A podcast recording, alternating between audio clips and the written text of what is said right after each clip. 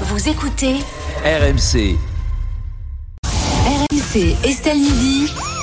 on n'arrête pas le progrès. avec Mélinda Davansoula. C'est aujourd'hui. Mélinda, on va parler euh, tech et médecine et comment l'innovation fait faire un grand pas à la santé avec notamment une histoire de mini imprimante 3D dans le corps. On va se faire injecter une imprimante Est-ce que vous seriez, est-ce que vous seriez Ça m'étonne. prête à ça, Estelle, pour je suis votre prête- santé Pour la médecine, je suis prête à tout. Et pour Ah, la santé, bon, ça va alors. Voilà, bien. ça tombe bien. injecter tout ce que vous voulez, il n'y a aucun souci. On parle de l'impression 3- 3D, ça fait faire des bons énormes en médecine depuis quelques années. Alors notamment pour refaire des implants euh, dentaires, des prothèses. On peut aujourd'hui faire des prothèses de mains, de, de bras, de sternum, de côtes, de tout ce que vous voulez. Sternum? Ouais, on peut aussi, vous vous rendez compte. Bon, c'est un peu plus risqué. Hein. Oui, c'est ça, mais, mais je, là, je l'ai on, pas. là, on- mais- on peut, on peut faire, on peut faire ça aujourd'hui et ça a surtout euh, créé des communautés de gens qui impriment pour les autres des prothèses et qui mettent les modèles en open source, c'est-à-dire en libre accès.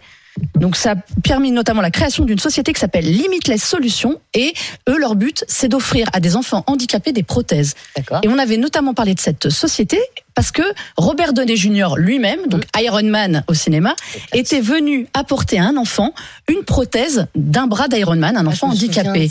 C'était Ah magnifique. ouais, ça, la- la- ceux qui euh, sont à la radio, allez voir justement les images de cet enfant, mais euh, qui est autant émerveillé par son nouveau bras que de voir Robert Downey Jr. qui vient lui apporter. Mais voilà, ça c'est grâce aux imprimantes 3D aujourd'hui qui se généralisent, dont le coût a baissé et qui a fait aussi baisser le coût des prothèses. Avant c'était 100 000 euros une prothèse, aujourd'hui à partir de 1000 euros, vous vous rendez compte, 1000 euros, on peut avoir une prothèse pour une main.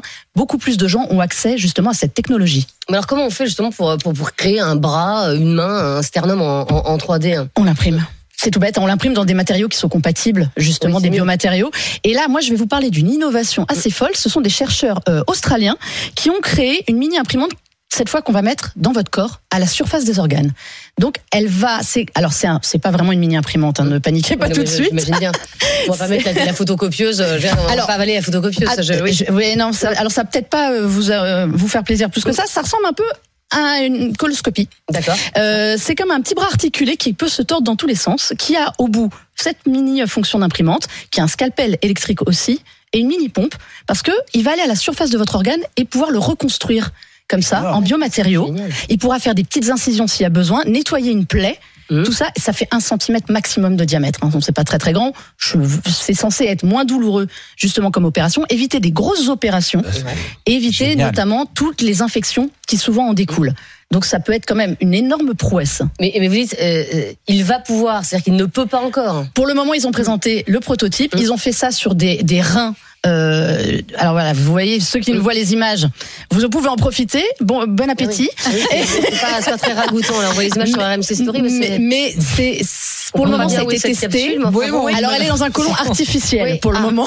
Ça fait très coloscopie. Hein, Voilà. Mais quand je vous ai dit que ça faisait coloscopie, Oui, oui, mais tout à fait, il faut oui, pouvoir. L'avantage que ça oui, aura, dans c'est le colon descendant, là. ça pourrait aller partout. Et ils, pensent même pouvoir soigner des cancers dans des zones qui sont difficiles d'accès ou Mm. qui nécessitent des très très grosses opérations. Donc ça peut être quand même une, une vraie prouesse technologique. Après, il faut du courant. Je dis ça pour euh, la CGT. Ouais.